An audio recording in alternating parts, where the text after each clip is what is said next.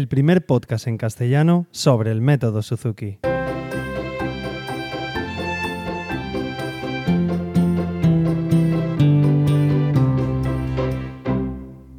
Hola a todos y bienvenidos una semana más a Mundo Suzuki. Como sabéis, yo soy Carmelo Sena, profesor de guitarra Suzuki, y a través de este podcast me gusta compartir mi experiencia en el día a día como profesor y todo lo que voy aprendiendo sobre esta fascinante metodología que es el método Suzuki. Y bueno, hoy quería hablaros, como habéis visto en el título, un poco sobre los padres y, la, la opción activa que tenéis en, las lecciones individuales o en la clase individual. Un poco hablar un poquito del rol que vais a tener los padres o que desde mi punto de vista deberían tener los padres en la clase.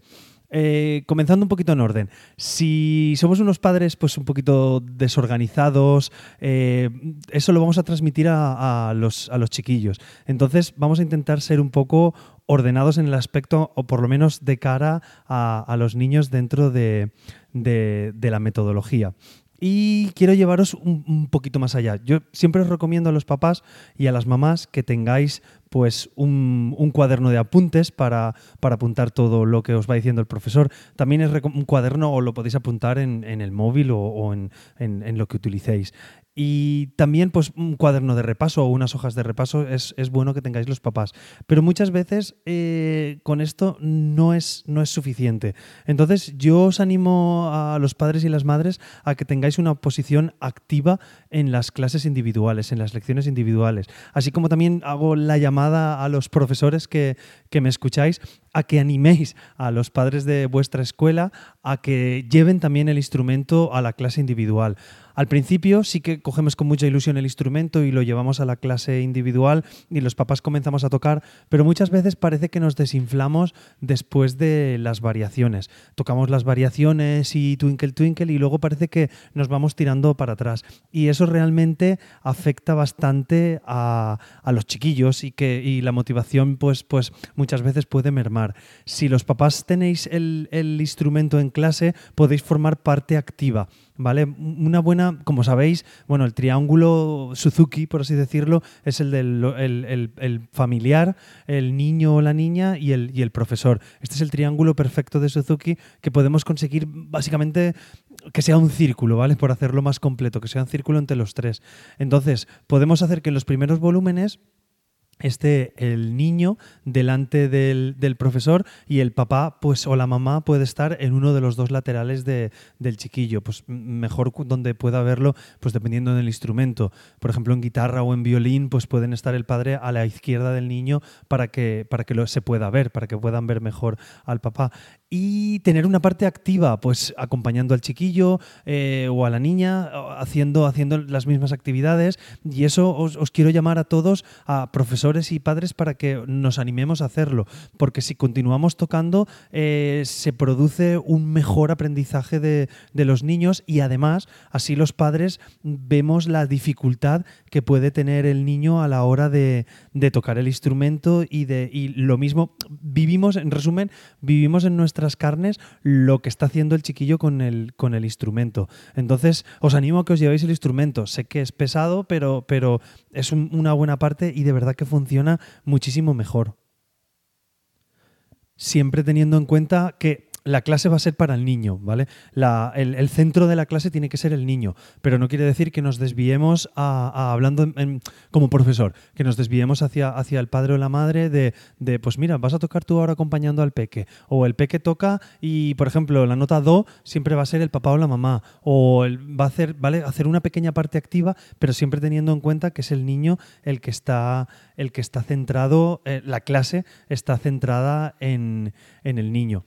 Así eh, se produce un efecto positivo, ¿vale? El, propio padre o madre ejerce un efecto positivo sobre el chiquillo y, se siente, el niño o la niña se siente más, más guiado por, por, el mismo, de, una manera tanto directa como, como indirecta, en, el sentido de, ayuda que nos pueden hacer los, los papás en clase.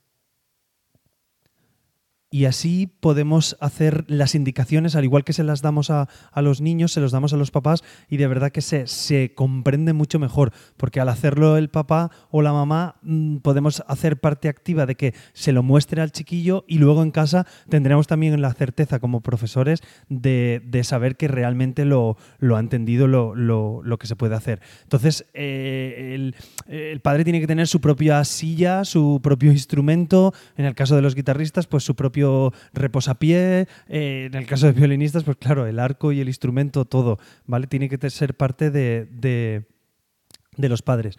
Y de esa manera también respetamos más uno de, las, bases de Suzuki, que es predicar con el ejemplo, menos palabras y más ejemplo. Si realmente lo hacemos y el papá o la mamá lo sabe hacer bien, lo, copiará con el, niño.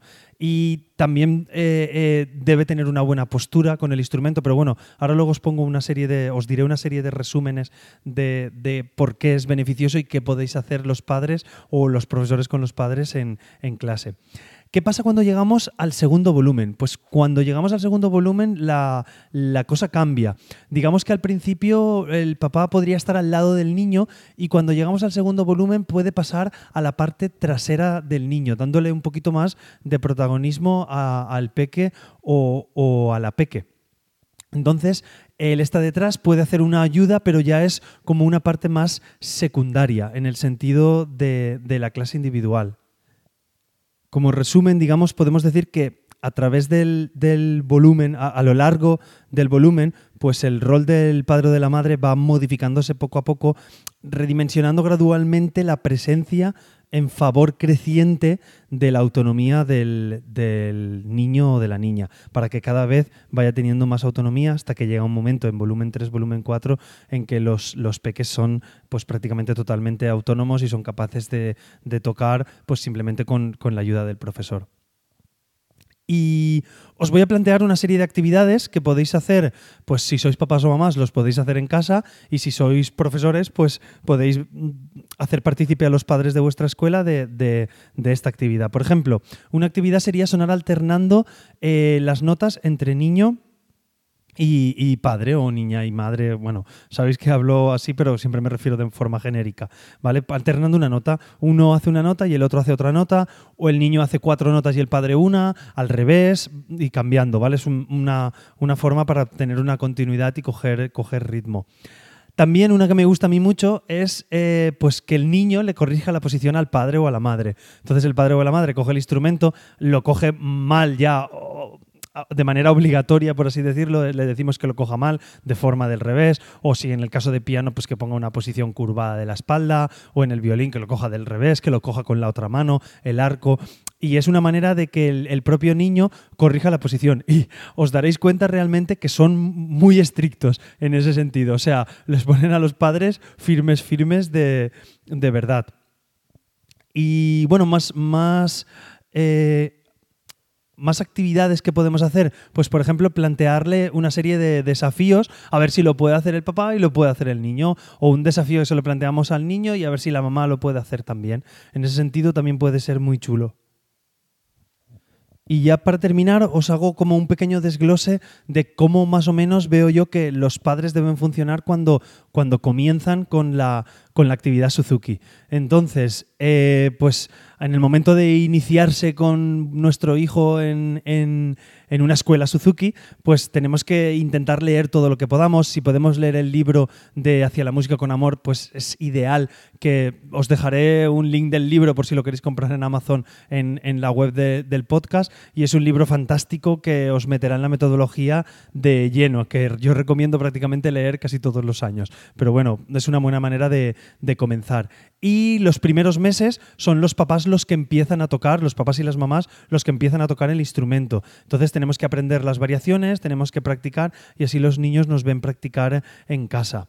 Eh, cuando comenzamos la lección ya con el peque, los, los padres deben escuchar las indicaciones del, profesor y al mismo tiempo ser participativos en, clase, de, poder hacer pues lo mismo que hace el profesor, hacerlo y muchas veces cuando son pequeños, eh, pues en casa, a ver, en casa solemos estudiar cuando podamos o cuando podemos con el niño. Muchas veces cuando tenemos la clase es el horario que tenemos y posiblemente no sea el día del niño o posiblemente pues no haya merendado o no haya hecho siesta y pues cogemos un llanto o cogemos lo que sea, pues es un buen momento para coger el papá o la mamá y hacer la clase nosotros. Que aunque no podamos hacer la clase con el peque, pues la podamos hacer los papás o, las mamás. Todo eso en este primer periodo. Y una vez ya hemos pasado las variaciones, pues ya tenemos eh, esa libreta, ya tenemos la costumbre de llevar la clase o ese móvil y apuntamos todas las cosas y nos sirven un poquito más para, para todo lo que va haciendo el profesor en clase, apuntadlo, si podéis, hacedlo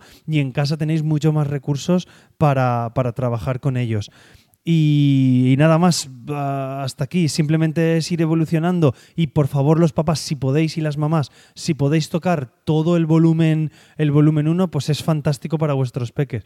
Y todo lo que lleguéis con el volumen 2 eh, pues muchísimo mejor porque de verdad que, que, si os ven tocar en casa y os ven estudiar, van a tocar de forma natural y va a ser una forma de vida que es como tenéis que entender la metodología Suzuki, como una filosofía de vida. No solamente muchas veces parece que vamos a aprender el instrumento a hacer y, y no, no siempre es aprender el instrumento. Tiene que ser una filosofía a la cual los padres, madres y profesores debemos entrar en ella. Espero haberos hecho un pequeño refresco de lo que pueden ser el rol de los padres en este capítulo y me apetecía hacerlo ahora antes de, que termine el verano perdón, antes de que empiece el verano y así pues tenemos refrescado cómo podemos hacer ah, en verano, que no tendremos a nuestros profesores, pues recapitular toda esa libreta que tenéis de apuntos y esa guía de repaso, ponerla al día porque nos falta apenas un mesecito para que llegue verano y os va a ser muy, muy útil. Mm, Nada más, simplemente deciros que no quiero despedirme eh, sin antes animaros a que me escribáis pues una valoración de esta cos con cinco estrellitas en la plataforma donde me escuchéis y que os suscribáis porque así siempre hacéis más visible el podcast y más gente podrá conocerlo. Me podéis encontrar donde ya conocéis, en Twitter e Instagram buscando arroba carmelosena barra baja. Y tenemos el grupo de Telegram que últimamente está un poco pasivo, pero a ver si nos animamos a escribir y a poner un montón de cosas que es en Telegram Mundo Suzuki todo junto. Y encontraréis esta y otras formas de contactar conmigo en carmelosena.com barra Mundo Suzuki. Nada más, nos escuchamos en el próximo capítulo. Hasta luego.